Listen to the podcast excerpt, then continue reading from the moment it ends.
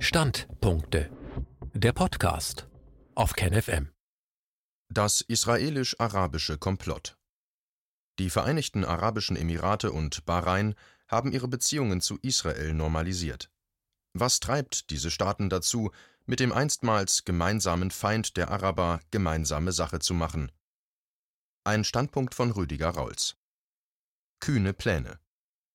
Auf den ersten Blick scheint es keine große Bedeutung zu haben, dass am 31.08.2020 erstmals ein offizieller Flug von Tel Aviv in die Vereinigten Arabischen Emirate startete.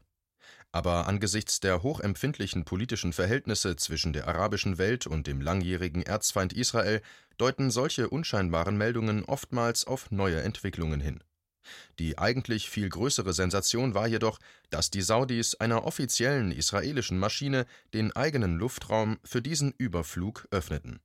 Wissend um die Sensibilität in der arabischen Welt im Falle von Zugeständnissen gegenüber Israel und den USA, beeilte sich Riad sofort darauf hinzuweisen, Zitat, an der saudischen Haltung zu Palästina habe sich nichts geändert, Zitat Ende. Vollmundig dagegen sprach Israels Präsident Netanyahu von einer, Zitat, neuen Ära in den Beziehungen zwischen Israel und der arabischen Welt und es werde weitere arabische und islamische Staaten geben, die sich dem Friedenskreis mit uns anschließen. Zitat Ende. Ob sich da neue Entwicklungen andeuten zwischen Teilen der arabischen Welt und Israel, wird die Zukunft zeigen. Wie aus den Worten von Jared Kushner, Berater und Schwiegersohn von Donald Trump, zu entnehmen ist, scheint Größeres im Schwange zu sein. Zitat Wir hoffen, dass es der Beginn einer noch historischeren Reise für den Nahen Osten und darüber hinaus ist. Zitat Ende. Wenige Tage später normalisierte auch Bahrain seine diplomatischen Beziehungen zu Israel. An Trumps euphorischen Kommentaren auf Twitter ist zu erkennen, dass dieses sogenannte Abraham-Abkommen ganz wesentlich die Handschrift Washingtons trägt. Harte Landung Bereits im Jahre 2017 hatte Trump schon einmal versucht, eine Allianz zu schmieden zwischen Saudi-Arabien und Israel. Trump ist Geschäftsmann, kein Politiker. Er denkt nicht politisch, sondern wirtschaftlich. Ihm geht es in erster Linie darum, die hohen Kosten der teuren Kriege für die USA zu reduzieren.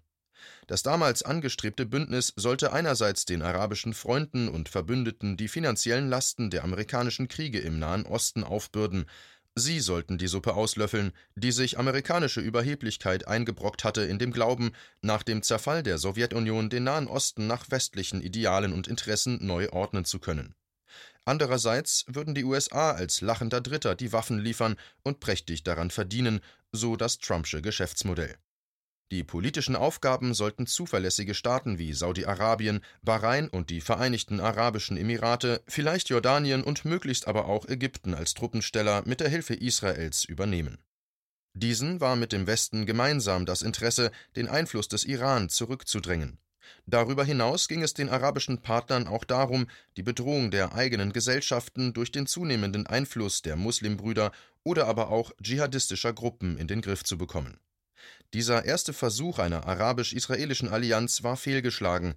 Saudi-Arabien, das sich als Kern dieser neuen US-Pläne verstanden und sich amerikanischer Unterstützung sicher gefühlt hatte, begab sich hastig, vielleicht überhastet an die Umsetzung. Mit dem Aufbau einer arabischen Koalition, zu deren Beitritt auch Katar hatte gezwungen werden sollen, sollten die arabischen Reihen gegen den Iran geschlossen werden. Aber der Schuss ging nach hinten los. Saudi-Arabien, das mit dem Krieg im Jemen schon völlig überfordert war, war dieser Rolle, die ihm von den USA zugedacht worden war, nicht gewachsen. Danach war der Nahe Osten aufgrund amerikanischer Baupläne um ein politisches Trümmerfeld reicher. Der Iran ging gestärkt aus der Auseinandersetzung hervor. Die Spannungen in der Region hatten sich erhöht, weil auch die Türkei sich eingemischt und gegen die USA auf die Seite von Katar gestellt hatte. Trügerische Ideale Auch in der damaligen Allianz hatte Israel eine Rolle im Hintergrund spielen sollen. Was aber treibt die Emirate am Golf zusammen mit Saudi-Arabien in die Arme Israels und der USA? Beide sind nicht beliebt in der islamischen Welt, und wer sich mit ihnen einlässt, muss mit Unfrieden im eigenen Land rechnen eventuell auch mit Ablehnung durch andere Staaten in der arabischen Welt. Der Grat ist schmal, auf dem diese Herrscher balancieren, und trotzdem wagen sie sich auf dieses schwankende Seil. Das hatte schon der ägyptische Präsident Sadat erfahren müssen, als er 1979 mit Israel einen Separatfrieden schloss und damit aus der Ablehnungsfront der arabischen Staaten ausscherte. Ägypten wurde für zehn Jahre aus der Arabischen Liga ausgeschlossen, Sadat selbst fiel einem Attentat zum Opfer, mittlerweile ist die Ablehnungsfront gegenüber Israel auseinandergefallen. Der Nahostkonflikt hat nicht mehr die zentrale Stellung, die er für die arabische und muslimische Volksseele einmal besaß. Die Vorstellung einer gemeinsamen arabischen Nation, die zeitweilig sogar in einer Verschmelzung von Ägypten und Libyen zu einem gemeinsamen Staat mündete, verdeckte die inneren Widersprüche der arabischen Wirklichkeit. Die Vorstellung von einer gemeinsamen arabischen Nation, basierend auf einer gemeinsamen arabischen Geschichte, Kultur, Sprache und Werten, ist ebenso idealistisch wie der Glaube an westliche Werte als Grundlage der westlichen Gesellschaften.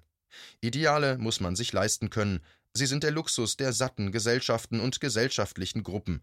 In den meisten Fällen schaffen sie keine neue Wirklichkeit, sondern verwirren nur die Sicht auf die aktuelle. Idealismus schafft eher Probleme, als sie zu lösen. Ideale machen nicht satt. Der gemeinsame Kampf arabischer Staaten gegen den gemeinsamen Feind Israel konnte die inneren Widersprüche der arabischen Gesellschaften nur vorübergehend überdecken.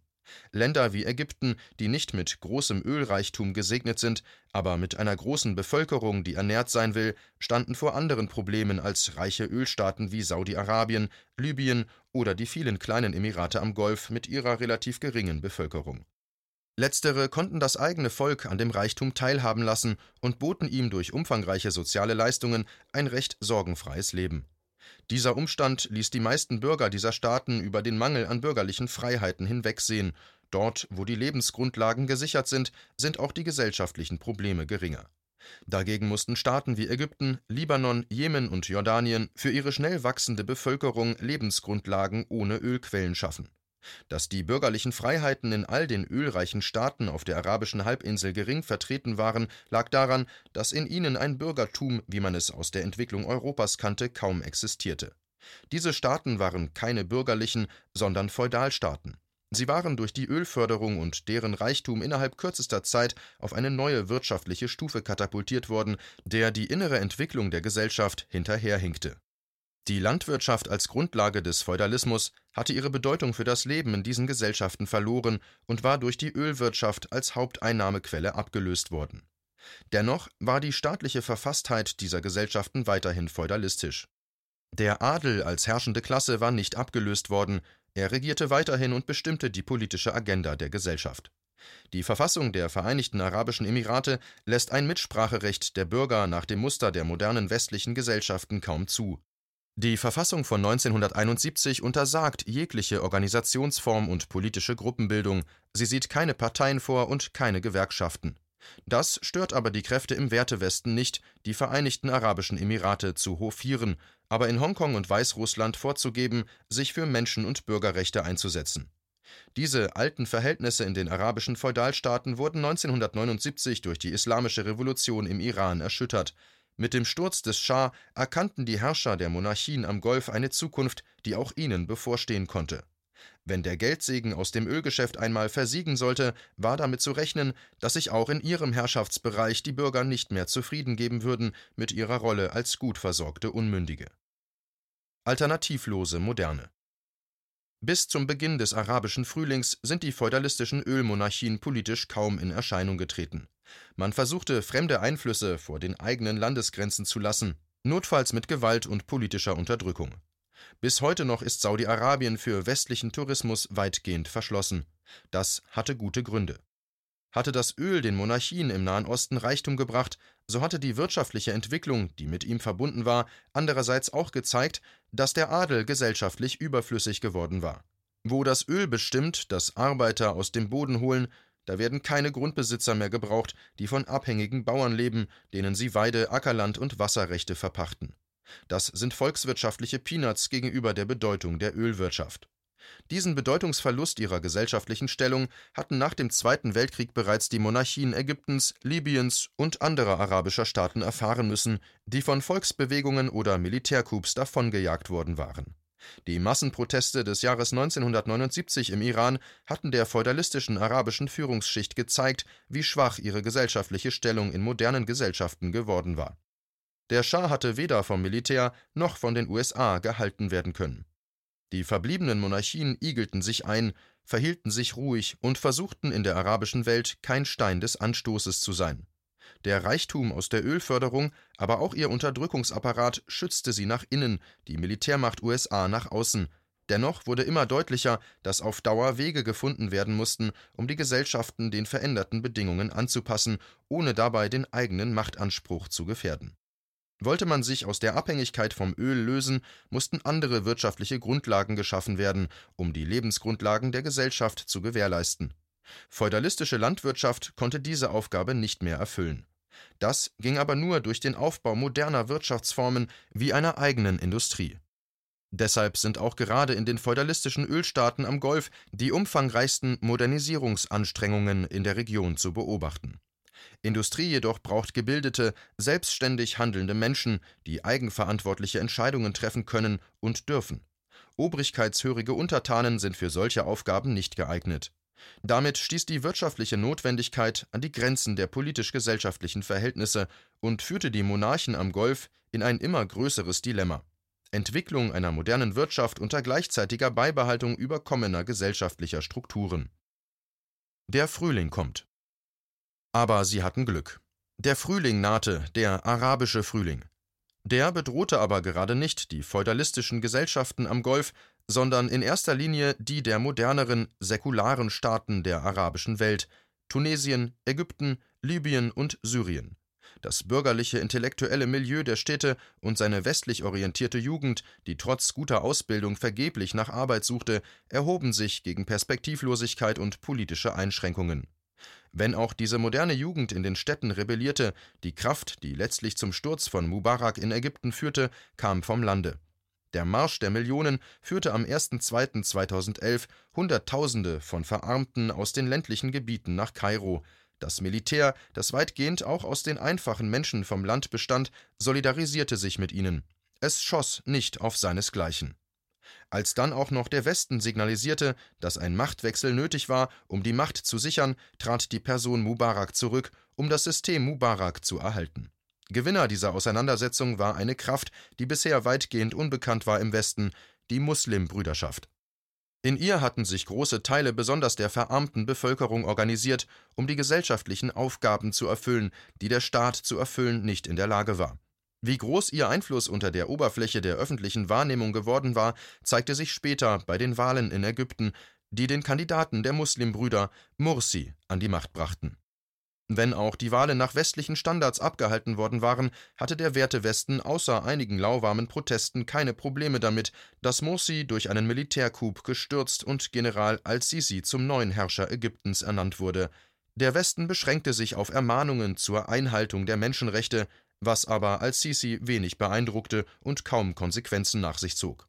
Es handelte sich ja auch nicht um China, Russland oder Weißrussland. Aufgeschreckte Monarchen mit ihren Petrodollars und ihren Medien waren die Vereinigten Arabischen Emirate die entscheidende Kraft zum Sturz Mursis und der Einsetzung von Präsident Abdullah Fattah al-Sisi. Von da an mischten sie auch in Libyen, Somalia und im Jemen mit. In der Sicht der Monarchen der arabischen Halbinsel sind die Muslimbrüder und ähnliche Bewegungen die größte Gefahr, der sie sich gegenübersehen. So verfolgt kein anderes Land auf der arabischen Halbinsel die Muslimbruderschaft so schonungslos wie die Vereinigten Arabischen Emirate. Hier zeigt sich eine gesellschaftliche Kraft, der sie wenig entgegensetzen können.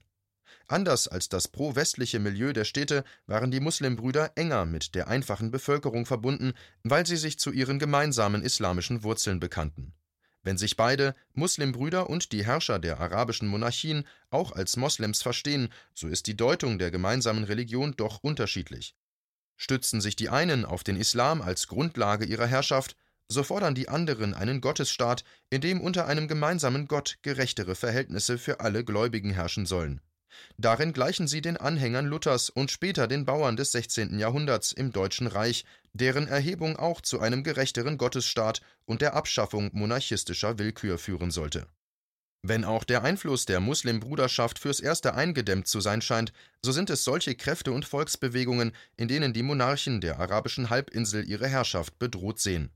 Eine ähnliche Sicht auf die Bedrohung Irans und gemeinsame Abneigung gegen die islamistische Muslimbruderschaft und ihre politischen Unterstützer herrschen zwischen Israel, Bahrain und den Emiraten seit Jahrzehnten. Nationales Wir-Gefühl endet dort, wo Herrschaft ernsthaft bedroht ist durch Teile des eigenen Volkes. Diese Bedrohung der Herrschaft durch das eigene Volk führte im Bahrain des Jahres 2011 dazu, dass der Emir von Bahrain während des arabischen Frühlings saudische Truppen ins Land rief, um seine Herrschaft aufrechtzuerhalten. In Bahrain wurden keine Islamisten zusammengeschossen, sondern Bürger, die für westliche Werte eintraten. Die USA als selbsternannte Verteidiger der Menschenrechte, die einen Stützpunkt in Bahrain unterhalten, sahen tatenlos zu. Es diente ihren Interessen an stabilen Verhältnissen in der Region, da darf dann auch mal ein befreundeter Diktator Krieg führen gegen das eigene Volk und dazu sogar fremde Truppen ins Land rufen, wenn die eigenen es nicht mehr schaffen. Hilflose Gegenschläge Um Ähnliches für die Zukunft zu verhindern, haben besonders die monarchistischen Kräfte der Region nun politisch und militärisch die Initiative ergriffen. Die säkularen Staaten wie Ägypten, Syrien, Irak, Tunesien, Libanon und Algerien sind durch die inneren Auseinandersetzungen der vergangenen Jahre nicht mehr in der Lage, die Lage im Nahen Osten zu stabilisieren. Die USA in der Überheblichkeit ihrer westlichen Werteorientierung und Unfähigkeit zu realistischer Lageeinschätzung haben gerade solche Staaten wie Irak, Syrien und Libyen selbst zerstört und zu zusätzlichen Unsicherheitsfaktoren werden lassen die Türkei haben sie ins Lager der Gegner des Wertewestens getrieben, nur Israel bleibt weiterhin eine zuverlässige Ordnungsmacht, die sich aber aus den innerarabischen Wirren weitgehend heraushält. Nun sollen die arabischen Monarchien diese Sicherheitsfunktion übernehmen, sowohl im eigenen Interesse als auch im westlichen. Saudi-Arabien will dem Iran die Stirn bieten, wobei der Machtzuwachs des Iran sich mehr aus den Fehlern der amerikanischen Politik im Nahen Osten erklären lässt, als aus iranischen Hegemoniebestrebungen. Die Vereinigten Arabischen Emirate rüsteten die eigene Armee auf und modernisierten sie mit Hilfe des australischen Elitesoldaten Michael Hindmarsh. Sie unterstützten in erster Linie Staaten und Kräfte, die Bewegungen wie die Muslimbruderschaften oder andere religiös definierte Kräfte bekämpfen. Dazu standen sie an der Seite von General Haftar und Ägyptens al-Sisi, um die Islamisten in Libyen zurückzudrängen die Vereinigten Arabischen Emirate bekämpften zusammen mit Saudi-Arabien die Huthi-Rebellen im Jemen, wobei sie zeitweilig auch noch von anderen Golfemiraten unterstützt wurden. Aber gerade dort mussten sie bald auch die Grenzen ihrer eigenen Fähigkeiten in der Kriegsführung erkennen. Angesichts der ausbleibenden Erfolge in der Aufstandsbekämpfung zogen sich die Vereinigten Arabischen Emirate 2019 aus dem gemeinsamen Kampf mit Saudi-Arabien zurück. Aber auch die Saudis können den vergleichsweise schwachen Gegner im Jemen nicht besiegen. Zudem erhöht der gefallene Ölpreis die Schwierigkeiten im eigenen Land. Was also bleibt den alten Monarchien? Aufgeben und darauf warten, dass sie von der Geschichte davongefegt werden, wie all die anderen blaublütigen Brüder und Schwestern in Europa und überall auf der Welt, die die gesellschaftliche Entwicklung überflüssig gemacht hatte? Oder Frieden schließen mit dem alten Feind Israel, damit dieser ihnen aus der Patsche hilft gegen das eigene Volk und die heraufziehenden Stürme, die sich besonders in der Sahelzone schon andeuten. Man hat sich offensichtlich für den zweiten Weg entschieden. Dazu hat man in Israel einen geeigneten Bundesgenossen gefunden mit ähnlichen Interessen, einem starken Militär und einer stabilen Gesellschaft, in der ähnliche Verwerfungen wie in den arabischen Staaten vorerst nicht zu erwarten sind. Dabei stehen ihnen die Demokratien des Wertewestens zur Seite. Ihm sind dann doch überkommene rückständige Monarchien lieber als unkalkulierbare Bewegungen in Völkern und Gesellschaften.